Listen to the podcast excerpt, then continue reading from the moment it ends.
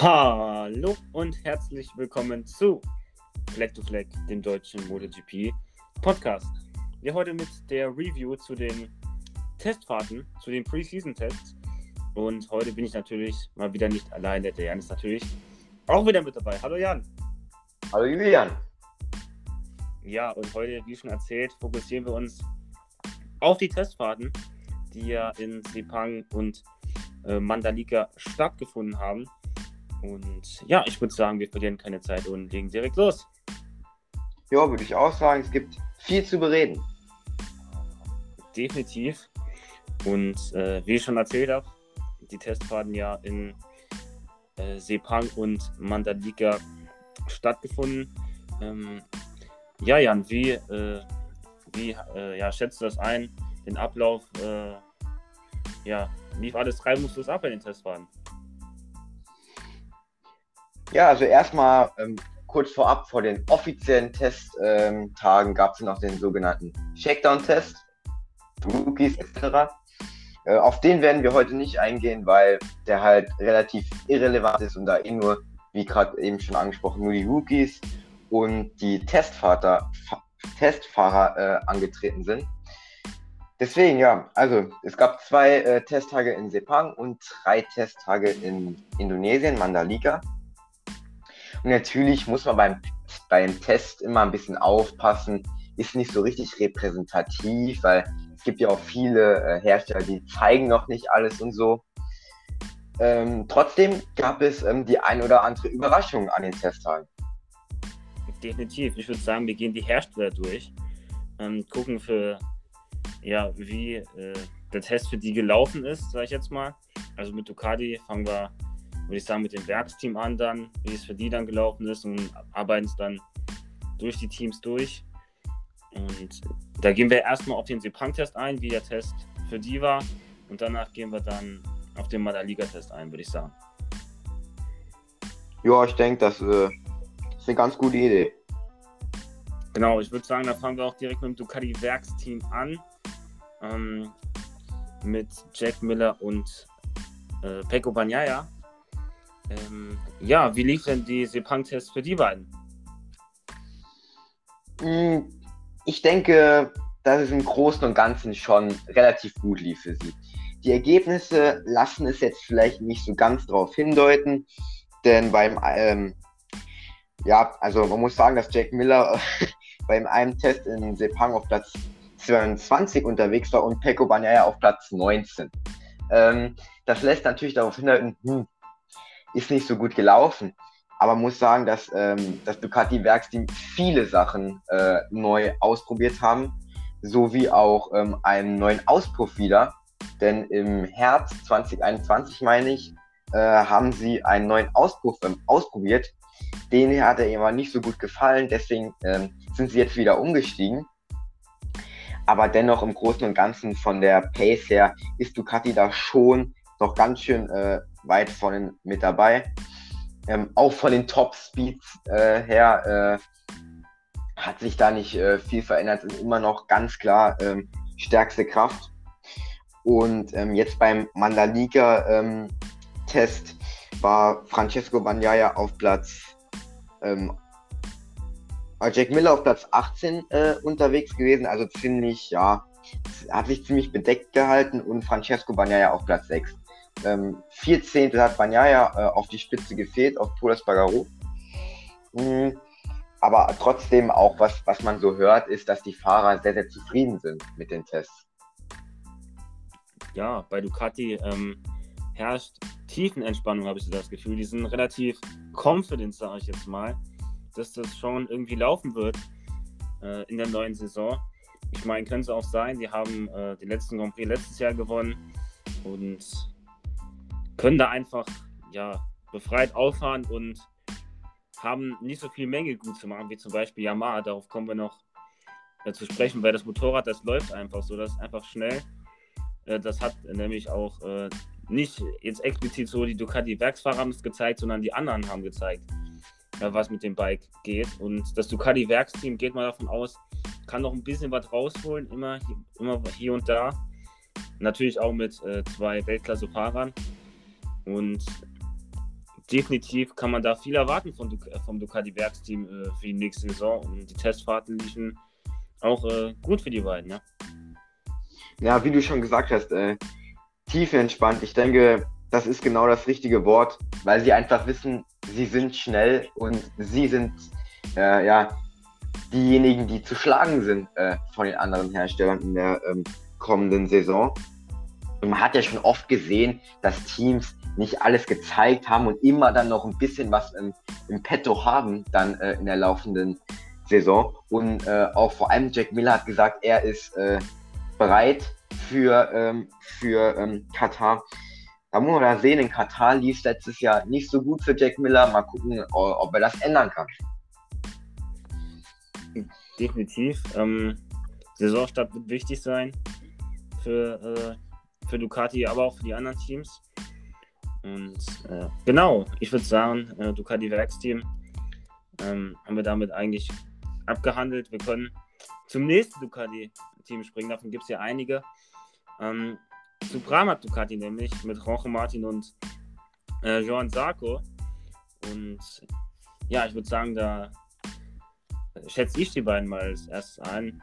Ähm, beim ersten Tag so haben sie sich mal ein bisschen zurückgehalten. P5 und P17 ist halt okay für die beiden so.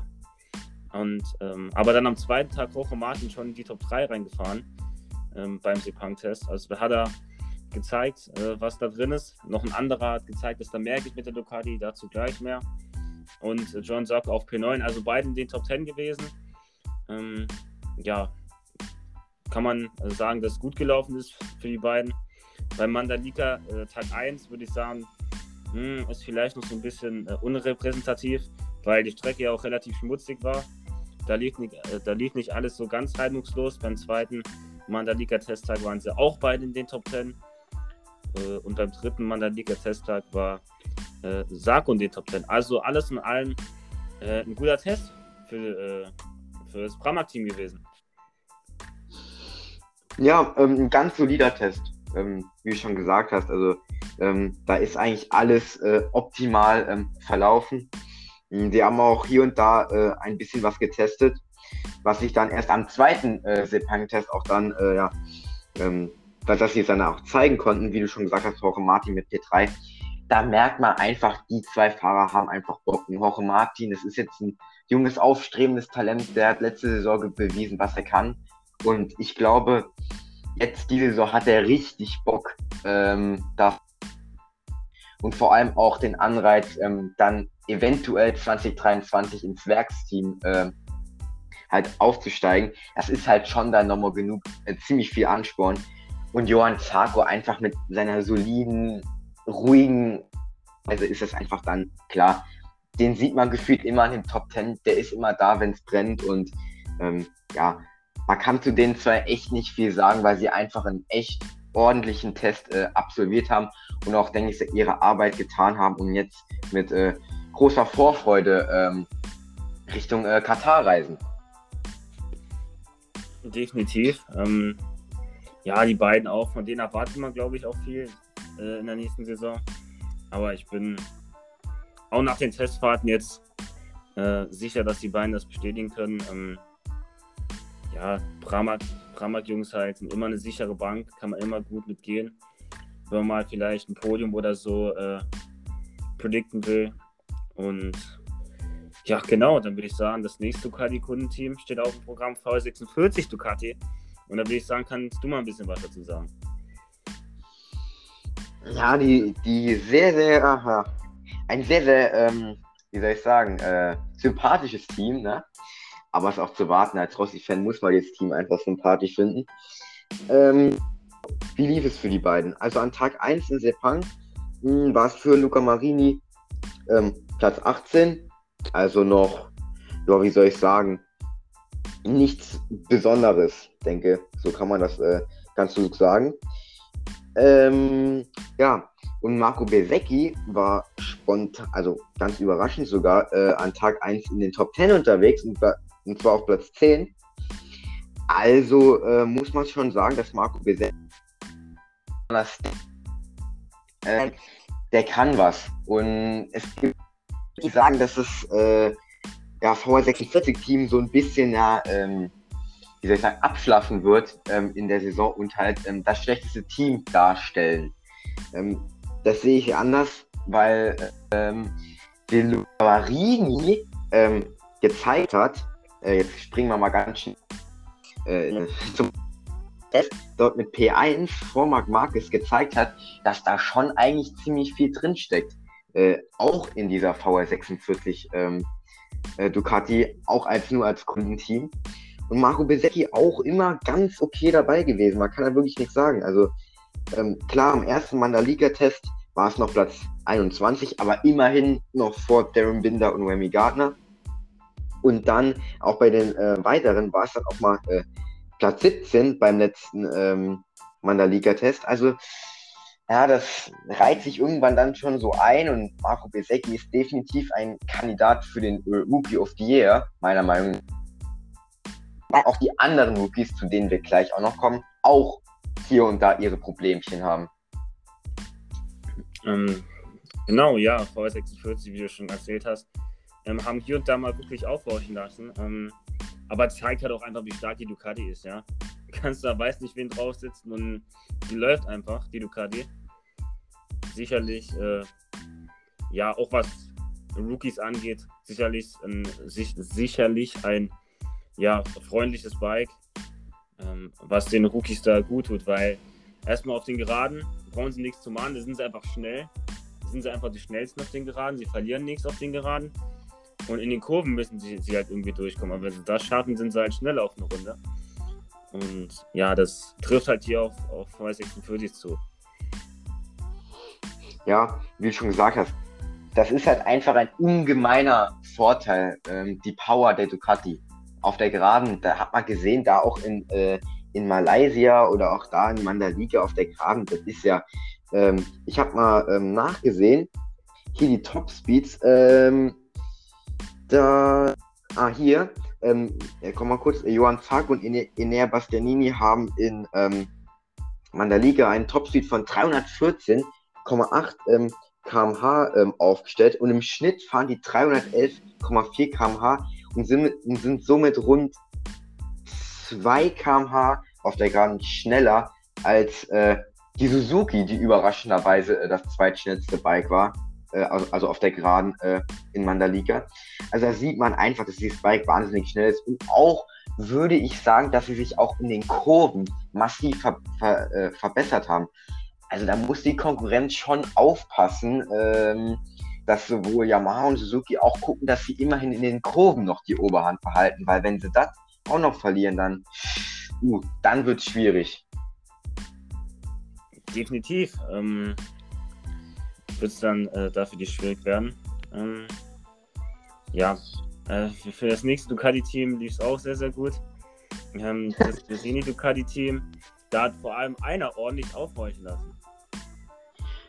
Ja, und dieser jemand äh, ist Inea Bastianini, der in Sepang äh, der eine Bestzeit am zweiten Tag äh, konnte vollbringen äh, und dann auch gleich noch den äh, Rundenrekord aufgestellt hat, aufgestellt hat, also von den Testfahrten her, ja, da sieht man einfach, da kann eher näher Bastianini kann da auf Platz 1 fahren, da kann Luca Marini auf Platz 1 fahren.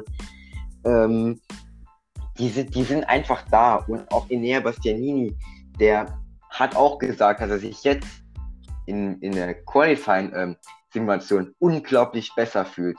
Ähm, weil vor allem bei ihm war das Problem letztes Jahr einfaches Qualifying. Er war im Rennen immer ganz gut dabei, aber im Qualifying war er oft sehr, sehr schwach. Und da hat er auch gesagt, das war der größte Schwachpunkt ähm, letzte Saison. Und das hat er jetzt definitiv ähm, in den Griff bekommen. Und ein gutes Qualifying, das lässt immer auf ein gutes Rennen hoffen. dann hat man natürlich noch Fabio Di Gianantonio. Ja, den muss man doch ein bisschen in Schutz holen. An Tag 1 ein 20. Platz war damals noch vor Morbidelli, vor Jack Miller, vor Andrea Dovizioso, vor Remy Gardner, vor Darren Binder. Also immer noch äh, relativ okay für seine Verhältnisse. Auch am zweiten Tag war es Platz 20. Hat also immer hier und da ein paar Leute ähm, hinter sich gehalten. Und besonders äh, in meiner Liga hat er hier und da aufgeblitzt, dass er was kann. Mit Platz 14 äh, am ersten Tag. Am, am ersten Tag. Und auch mit, auch mit Platz 17 am zweiten Tag. Also das ist alles ganz okay und das, die Rookies, die, das ist so ein interner Fight meiner Meinung nach. Oder wie siehst du das? Ja, auch beim letzten Mandalika-Test hier, die, äh, der beste Rookie Marco Bezzecchi auf P17 trennen nur äh, 16, nee, 14.000 vom nächstbesten Rookie Fabio Di Gianantonio. Also ich glaube, das könnte ein wirklich enger Fight um die Rookie of the Year Krone werden diese Saison. Mm, ja, vor allem, weil es halt auch, zu denen kommen wir gleich noch so, zwei, drei Rookies gibt, die dann doch nochmal ähm, viel weiter äh, hinten sind, wenn man dann jetzt mal so sieht, so ein Remy Gardner, der ist dann äh, 18. Sekunden, äh, ne, ne, 19. Sekunden, äh, sorry, ja, so um den Dreh einfach so, ist der dann nochmal langsamer gefahren ähm, als Fabio Di Gianantonio und Marco Besecchi. Ja, von daher, man sieht einfach, die Ducati ist stark, die Ducati. Es ist einfach ein, vielleicht das beste Bike, was die MotoGP-Geschichte jemals hatte, meiner Meinung nach. Es ist so, und die müssen wir auf der Rechnung haben. Und ähm, sowohl im Titelkampf auch, als auch vielleicht auf den ein bisschen weiter hinteren Plätzen, so im Fight um Rookie of the Year. Also würde mich nicht wundern, wenn das auch eine Ducati wird. Definitiv. Ähm, ja, dann würde ich sagen, haben wir Ducati jetzt mal abgehakt. Ne? Und dann würde ich sagen, kommen wir zum nächsten Hersteller, der wo ja ein bisschen aufgezeigt hat, vielleicht auch etwas unerwartet.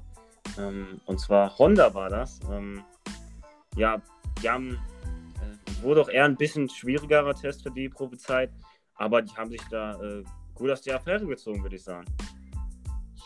Ja, vor allem, weil Honda halt immer solche ähm, Testfahrt-Spezialisten äh, in ihren Reihen, nämlich Paul Espargaro, der an Tag 1 in Sepang auf Platz 9 den äh, Tag beendet hat. Also, ja, halt ganz solide Top äh, 10. Auch am zweiten Tag war es ähm, Top 10 in den ähm, in Sepang. Also auch dort auf einer Strecke, wie wir halt wissen, Malaysia ist eine der besten Teststrecken, die man überhaupt haben kann, weil diese Strecke hat alles ähm, lange Geraden im letzten Sektor, ähm, dann diese flüssigen Kurven, da gibt es auch einige davon. Langsam haben wir auch ähm, drei, vier dabei. So, also es ist einfach eine optimale Teststrecke. Und da sieht man einfach, dass Honda wie eigentlich alle Jahre schon ein gutes Allround, äh, ein Allrounder-Bike. Die, können, die sind überall ganz gut mit dabei.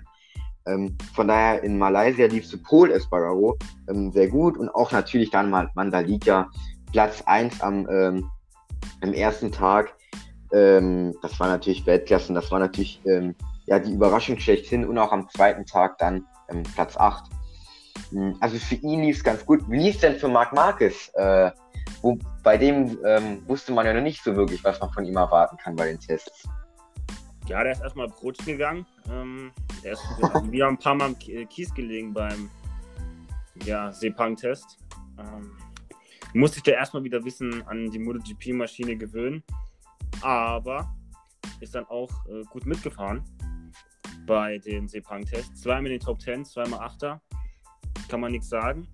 Ähm, auch mit seinem Comeback, ja, was er da im Rücken hatte. Das muss man auch erstmal verkraften so. Er hat ja, war ja wieder über den Winter, ja, mit einer Verletzung hat er da zu kämpfen gehabt. Da muss man auch erstmal schaffen, so wieder zurückzukommen. In Mandalika hat er sich dann ein bisschen zurückgehalten. Äh, konnte nur am zweiten Tag den zweiten Platz einfahren, danach zweimal außerhalb der Top 10 gewesen. Aber ich glaube, äh, mit ihm muss man diese Saison definitiv rechnen. Äh, wenn ein Polis Bagaro vorne fahren kann, dann kann das ein Marcus dreimal. Ähm, definitiv muss man mit, äh, muss man mit Marc Marcus rechnen. Ähm, vielleicht auch so ein bisschen ja, kann man mal anreißen, äh, was, für Veränderungen, was für Veränderungen Honda gemacht hat. Äh, die haben nämlich so ein bisschen den Druck von, den Front, äh, von der Front weggenommen und ein bisschen nach hinten verlagert, um ein bisschen den Druck von der Bremse wegzunehmen. Ähm, das scheint Polis Bagaro, Marc Marquez und auch Alex Marquez ähm, in die Karten zu spielen. Bei Nakagami hat man das noch nicht so gesehen. Aber ich würde sagen, da können wir auch gleich den Bogen rüberspannen zu LC Honda, Alex Marquez und Taka Nakagami. Für die lief es auch jetzt nicht so schlecht. Ja, auf jeden Fall noch ganz kurz ähm, zu Marc Marquez. Also ich habe noch nachgesehen, ähm, in Indonesien sind ja Long Runs gesagt, wenn man das als Long Run bezeichnen kann, nämlich ähm, zehn Runden ist Marc Marquez gefahren. Und auch Alex Rins, den nehme ich jetzt einfach mal im Vergleich. Ähm, und da ist Marc Marquez dann doch mit einer 1,32,8 im Schnitt ähm, um die 700 schneller als Alex Rins gefahren.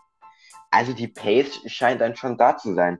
Und auch hat er selbst gesagt, dass am letzten Mal in der Liga ähm, Testtag, da ist ihm so ein bisschen die Kraft äh, ja, aus den Armen gegangen. So.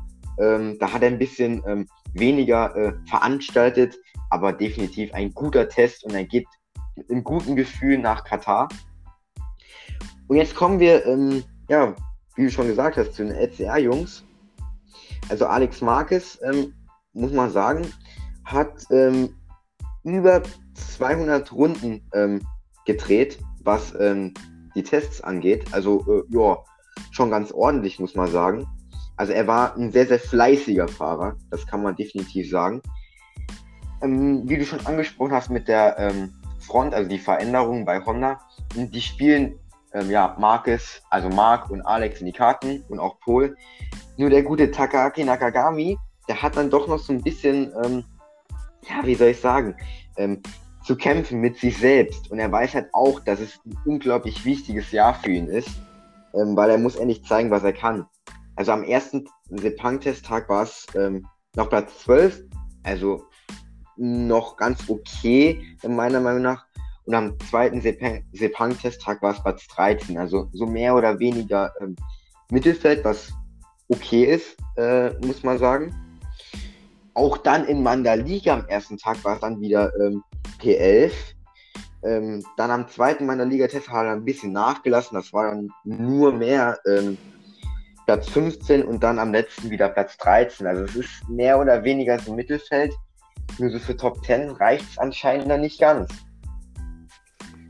Ja, aber auch bei Alex Marquez, äh, wenn man jetzt so auf die Tabellen äh, schaut, nur einmal, und zwar am Ende äh, in den Top 10 gewesen.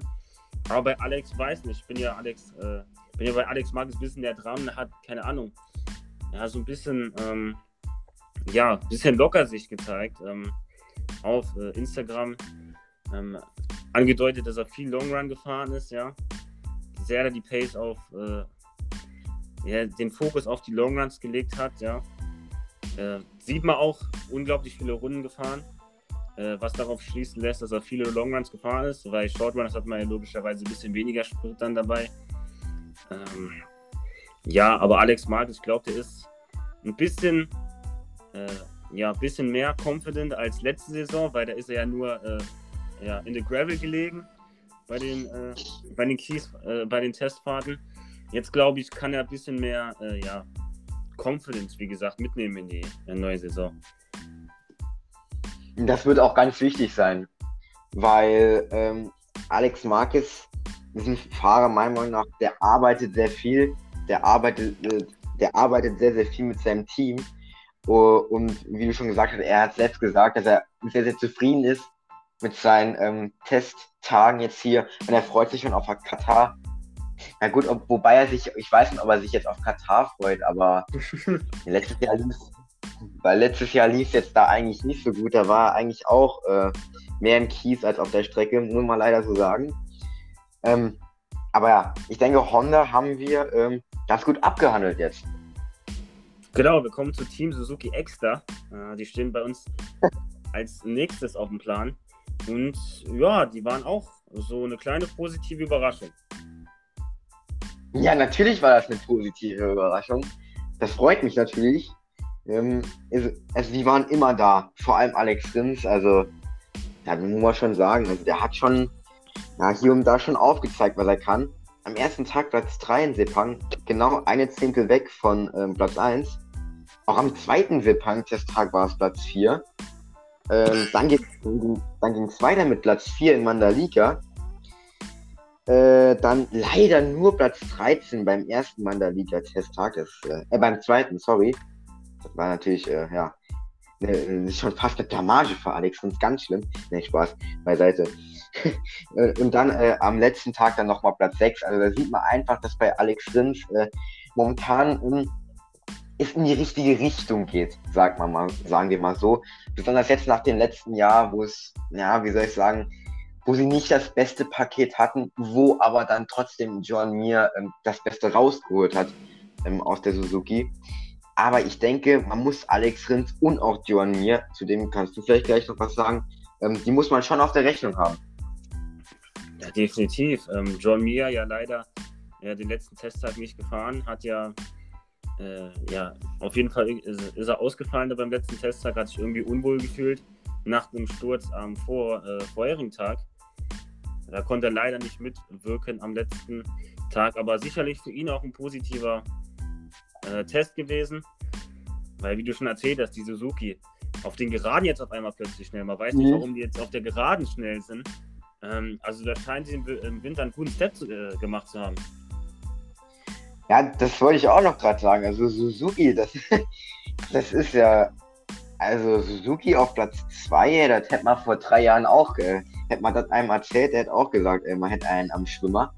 Ähm, aber ja, ähm, April ja auch ähm, dahin, ganz knapp dahinter, äh, nur ähm, ja ein paar, äh, ja, wie soll ich sagen, äh, ja egal, also ein bisschen ganz wenig äh, dahinter, aber die Suzuki, ähm, wenn sie das jetzt, also wenn sie so schnell jetzt schon auf der Geraden sind, ne, in, in, in, den Kurven sind sie auch, sind sie auch eine des, der besten Bikes. Also Suzuki, die würde ich schon auf der Rechnung haben, bin ich ganz ehrlich. Also die ähm, sind so ein bisschen die Geheimwaffe, ähm, würde ich sagen. Dennoch würde ich mich jetzt mal nicht so weit aus dem Fenster legen, weil ähm, man muss es halt ins Ziel bringen. Das kann man, denke ich, bei einem DMV auf jeden Fall so sagen. Genau, Alex Rins hat sicherlich auch ein bisschen Druck in dieser Saison, muss Ergebnisse abliefern. Die letzte Saison war wirklich keine gute. Aber wir hoffen natürlich, Alex Rins vorne mitkämpfen. Äh, es ist ja auch Weltklasse eigentlich, ähm, wenn er mal so ein Alex Rins um die WM fährt. Und ja, wünschen tun wir es ihm. Und ja, dann würde ich sagen, äh, gehen wir gleich zur nächsten Überraschung, nämlich Aprilia. Auch eine. Oh ja. Ja, haben sich beim äh, ersten Sepang-Test die Leute gedacht, ja, Aprilia Domination jetzt hier auf einmal oder was? Äh, direkt Aprilia eingestiegen mit einem One-Two am ersten Testtag. Und da dachten sich die Leute, okay, ja, Aprilia, was haben die denn gemacht? Ja, auch am zweiten, zweiten Testtag bei den Top 5 gewesen. Also bei den Sepang-Tests haben sie da ordentlich aufhorchen lassen. Ja, das ist natürlich schon. Es hatte alles schon beim Shakedown-Test angefangen, wo sie natürlich auch dominiert haben, wo sie dann natürlich einen kleinen Vorteil hatten, vor allem beim ersten äh, Sepang-Testtag, wo die anderen ja da erst eingestiegen sind, da hatten sie schon ein bisschen ähm, ja, Streckenkenntnisse, also hatten einen kleinen Vorteil, was das angeht, weil sie halt schon gefahren sind. Aber trotzdem, das Team scheint einen riesen Step gemacht zu haben, meiner Meinung nach. Noch einen im Gegensatz zu vorherigen Jahr. Und die wollen, denke ich, jetzt auch mal regelmäßig Top 5 fahren. Vor allem Elias Bagaro ist da sehr, sehr heiß drauf, der auch beim zweiten Sepang-Testtag wieder Platz 2 belegt hat äh, und Merrick Vinales Platz 5. Von daher, also man kann diesem Team nichts unterstellen, dass es ein Arbeiterteam ist. Ich denke, das weiß man. Seit 2017 sind sie an dem Projekt Aprilia dran. Äh, halt schon länger, aber halt weiter, ja. Äh, und ja, wie soll man sagen? Ich denke auch, dass definitiv besser sein wird wie jetzt. Aber ob das regelmäßig für Top 5 reicht, das wage ich zweifeln, ähm, weil vor allem auch Merck Vignal ist so, so ein Spezialist, da ist er immer gut dabei, aber eher weniger, aber trotzdem auch die restlichen Ergebnisse stimmen. Auch am zweiten Mandalika-Testtag war Vinales ähm, Platz 3 äh, unterwegs, Aleix Platz 14, ähm, aber dann am letzten Tag wieder Platz 3 Aleix. Also das ist alles Weltklasse, was sie da gezeigt haben äh, beim Sepang und Mandalika-Test. Deswegen muss man sie auf der Rechnung haben. Aber ich würde sie jetzt noch nicht als Title-Contender äh, so äh, bezeichnen. Hm, ich auch noch nicht, aber eins muss ich nochmal sagen hier, also wenn Alexis Barbaro und Maverick Vinales das Bike haben, das sind beides Top-Fahrer, also sie werden das definitiv nutzen. Ähm, wenn das Bike da gut ist, dann warum ihn nicht mal hier und da einen Rennsieg einfahren, weil die beiden können das definitiv. Alexis Barbaro, Aprilias Aushängeschild sind seit, schon seit Jahren gewesen. Äh, immer, wenn was äh, zu holen gab mit dem Bike, hat er es auch geholt. Und Maverick Vinales, mehrfacher Grand Prix-Sieger, darüber, darüber brauchen wir gar nicht zu sprechen. Wenn es was zu holen gibt, dann sind die beiden auf jeden Fall da. Ja, es ist natürlich Top-Fahrer sind, darüber äh, muss man ähm, nicht streiten. Auch die sind auch ähm, außerhalb ähm, extrem enge Freunde, die auch schon früher bei Suzuki ähm, ja, äh, ein Team gebildet haben. Also von daher, die Chemie passt in dem Team. Ich denke, da hilft jeder jedem. Und von daher kann man die schon auf der Rechnung haben. Und wie du gesagt hast, ich denke schon, dass es jetzt mal zum ersten Grand Prix-Sieg äh, für äh, Aprilia kommt in der äh, MotoGP. Da bin ich mir ziemlich sicher in der Saison.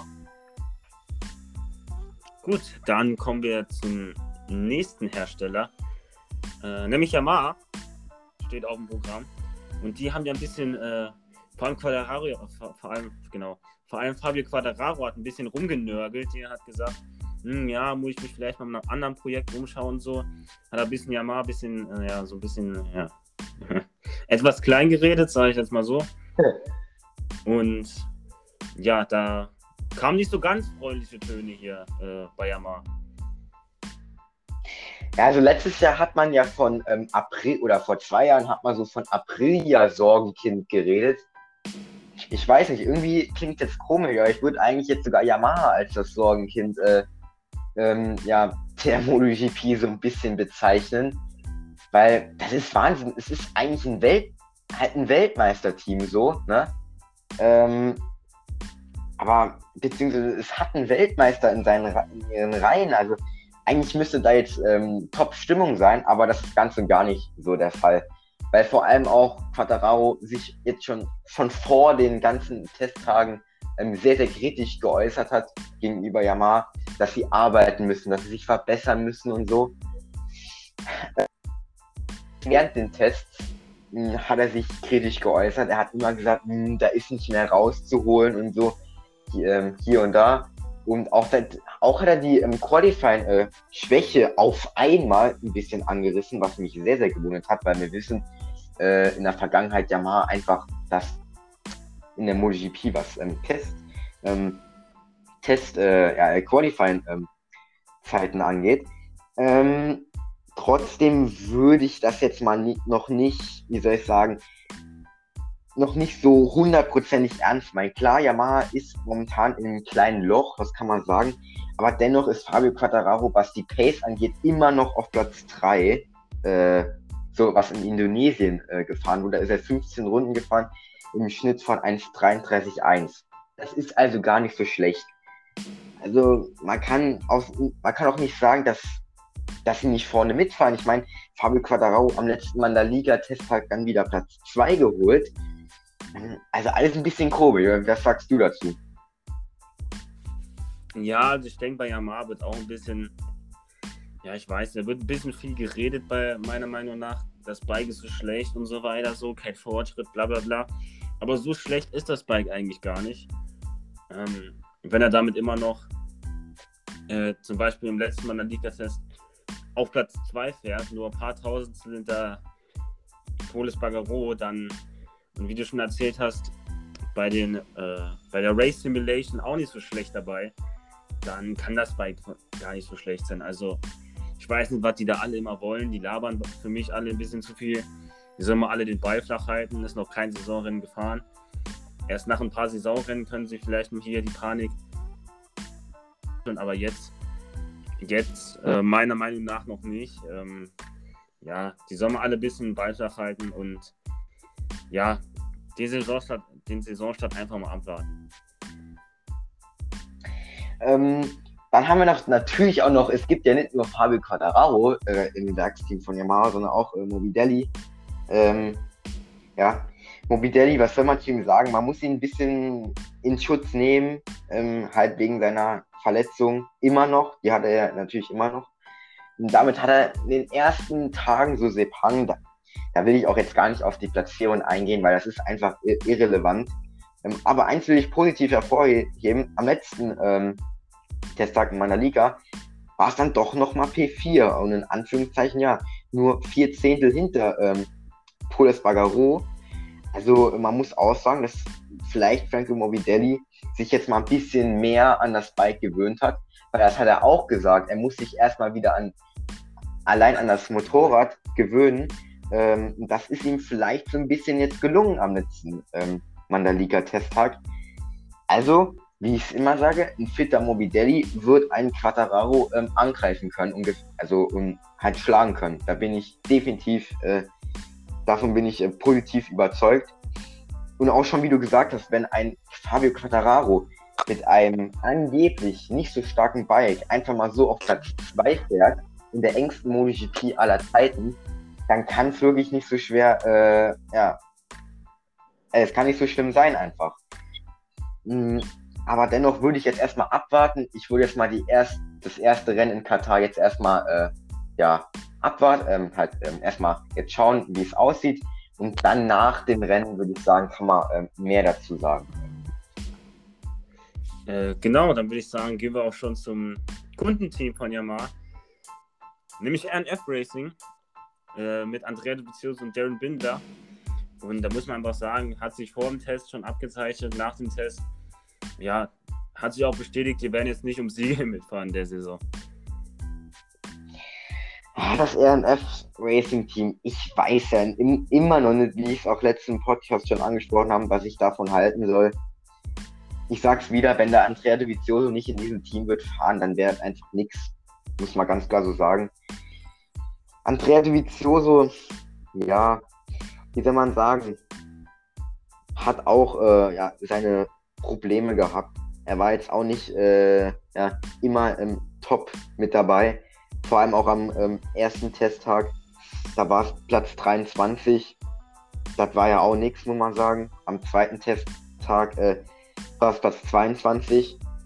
Ähm, ja, außer beim ersten äh, Mandaliga-Testtag, da kann man sagen, Platz 9 an Vizioso. Ja, da hat man schon gedacht, ja, da geht es jetzt ein bisschen aufwärts, ähm, was das angeht, aber dann am zweiten Tag wieder Platz 19. Also, das sind wahrscheinlich nur so Momentaufnahmen. Aber muss auch sagen, dass Andrea Dovizioso noch in der Lernphase ist. Er ist ja immer noch dabei, das Bike optimal zu fahren und ähm, ja, kennenzulernen.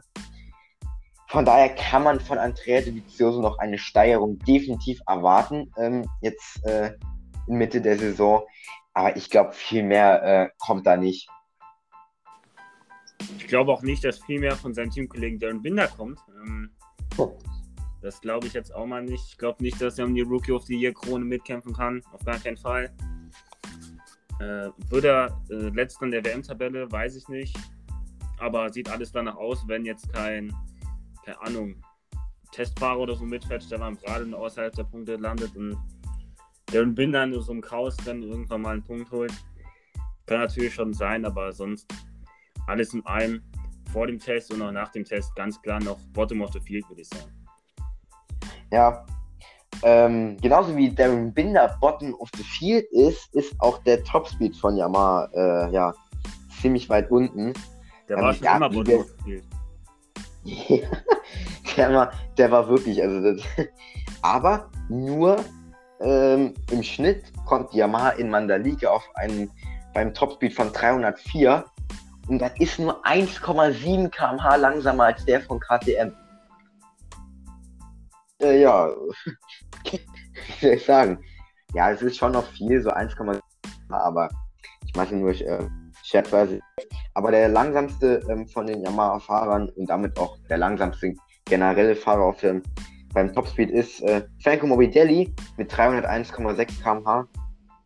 also einfach, einfach 13 km/h äh, verliert er auf ähm, Johann Zarco und Enea Bastianini. Das ist ja, das ist ja schon, das ist eine Galaxie. Also da hat sich immer noch nichts dran verbessert ja, sie müssen weiterhin darauf hoffen, dass, dass halt ihre Qualifying-Stärke da, da bleibt, dass ihre Kurvenstärke da bleibt. Ansonsten sehe ich schwarz für Yamaha in der Saison. Und wie du schon gesagt hast, Darren Binder, ja, der wird wahrscheinlich letzter in der Saison in der Tabelle werden, aber wobei es gibt noch einen Fahrer, der ist eigentlich auch, der ist eigentlich so auf einem Niveau mit der, vielleicht noch ein bisschen bisschen oben drüber, aber gar nicht so weit weg. Also so maßlos schlecht ist Darren Binder gar nicht. Zu dem kommen wir gleich.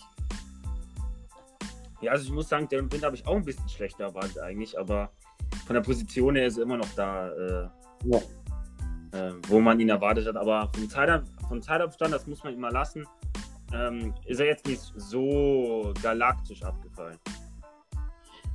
Nee, äh, in, ja, ist, äh, in meiner Liga ähm, Test, ein, äh, Test 1 war er, ja gut, war er zwei Sekunden weg von Paul Espargaro, aber war auch ja, zwei Zehntel. Also ja, von daher, ich weiß nicht. Also ich glaube nicht, dass da was kommt und ich glaube auch nicht, dass es irgendeinen gibt, der sagt, boah, ey, Darren Binder, ey, der, der wird äh, Rookie of the Year. Mhm. Natürlich, das muss eigentlich schon sein, sein Ziel sein für Darren Binder, aber realistisch gesehen ist es halt einfach nicht möglich. Ähm, gut, dann würde ich sagen, haben wir auch hier mal abgehandelt. Kommen zum letzten Hersteller, nämlich KTM. Ähm, der auch, also war ja auch nichts von denen. Also was ist denn das?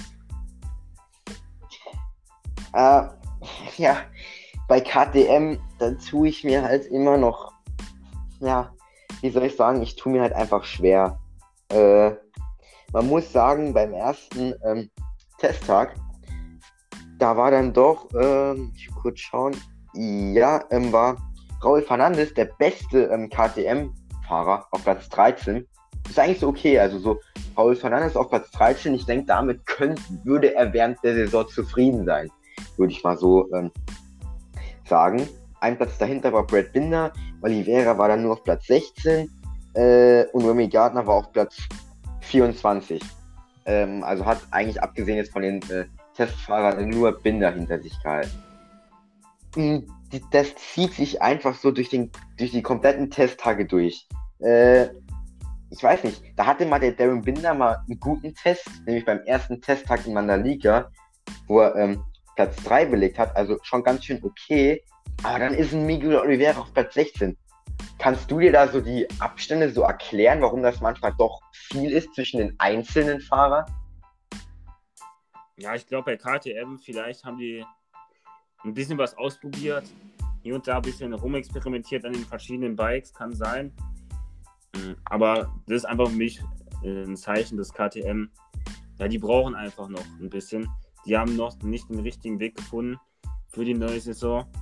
Da wird auf jeden Fall noch was ja, kommen von denen, bin ich mir sicher. Aber ich glaube jetzt nicht, dass sie am Anfang der Saison konkurrenzfähig sein werden. Das kann ich mir nicht vorstellen. Nee, das glaube ich auch nicht. Also das ist, hm, ja, sehr, sehr, äh, wie soll ich sagen, ja, sehr, sehr unwahrscheinlich, muss man schon sagen. Ähm, ja, beim letzten äh, Mandalika äh, Test, da war Raul Fernandes zwar letzter, aber ja, der ist auch kaum Runden gefahren, muss man auch sagen. Also Raul Fernandes, wie soll ich sagen, war jetzt auch nicht das Gelbe vom Ei, aber ich würde auch nicht sagen, dass es katastrophal, würde ich das jetzt auch nicht äh, bezeichnen. Es war wirklich, es war nicht gut, aber dann doch hat er schon hier und da mal einen Rookie geschlagen auf jeden Fall. Im Gegensatz zu seinem Teamkollegen Remy Gardner, also Remy Gardner, wie ich schon vorher angerissen habe, das ist so, äh, wie soll ich sagen, ja, so ein bisschen der Gegner von Darren Binder.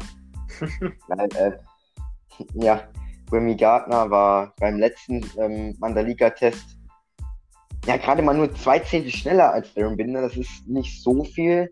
Ähm, ja, okay, gut, dann kam wieder beim zweiten Test, war er wieder eine halbe Sekunde schneller als Binder.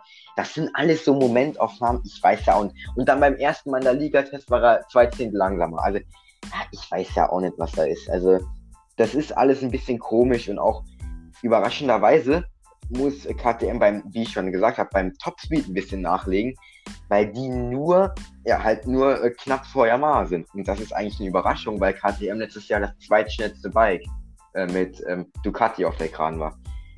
Vielleicht haben sie in anderen Bereichen wieder neue Chassis, wo halt ein bisschen der Motor drunter leidet, ähm, ausprobiert. Aber ich denke schon, dass äh, KTM ein bisschen näher wieder rankommen wird. Vor allem Miguel Oliveira. Weil der muss, der muss einfach, oder?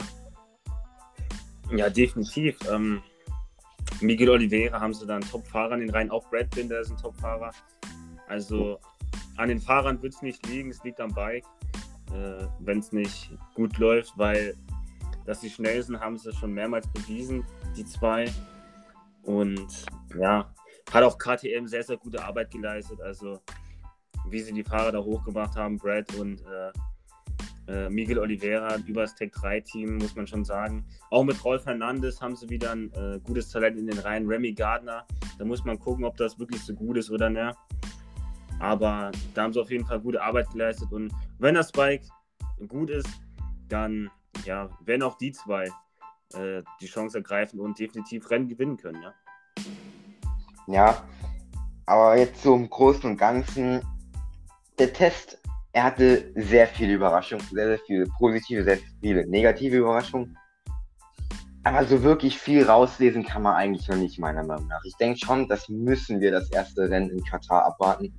Und ich denke, dann kann man wirklich sagen, wer vorne ist und wer Aufhol Aufholbedarf hat.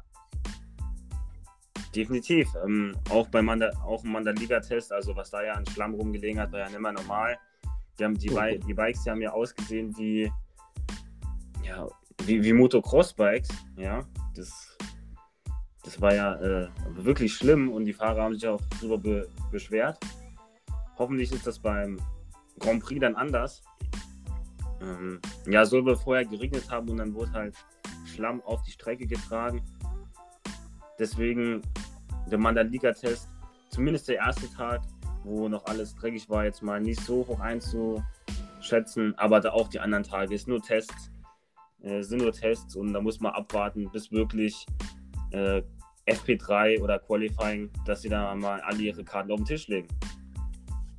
Ja, sehe ich ganz genauso. Ich denke auch so FP3, so das ist auch wieder dann in Katar. Wird es dann auch so sein, es ist dann erstmal wieder eingrooven und so die üblichen Dinge. Also man muss abwarten. Gut, dann würde ich sagen, war es das auch heute mit Fleck to Fleck, dem deutschen MotoGP Podcast ja, folgt uns äh, überall, wo ihr uns folgen könnt. Lasst eine Folge auf dem Podcast da, auch gerne eine positive Bewertung. Ähm, ja, Jan, deine letzten Worte heute. Jo, wir halten euch natürlich weiterhin auf dem Laufenden. Und wir sind jetzt schon ja, ziemlich äh, gehypt auf den äh, kommenden äh, MotoGP-Start. Wenn ihr noch irgendwelche Ideen habt für Podcasts, die wir noch, also irgendwelche Themen, die wir noch bereden sollen, dann schreibt es gerne uns über Instagram, würden wir uns sehr freuen. Und ansonsten war es das von mir. Genau, das war der, äh, das war Flag to Flag, der deutsche MotoGP Podcast für heute. Ciao. Ciao.